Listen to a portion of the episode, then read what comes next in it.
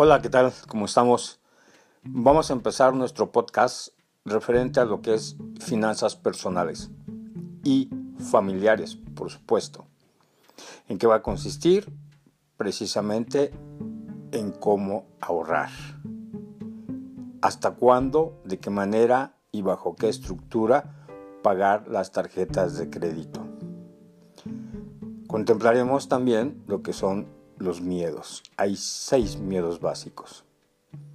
Por supuesto vamos a compartir lo que nosotros llamamos los archivos de inteligencia y otra serie de causas que van relacionadas con las finanzas personales, como gastos e inversión.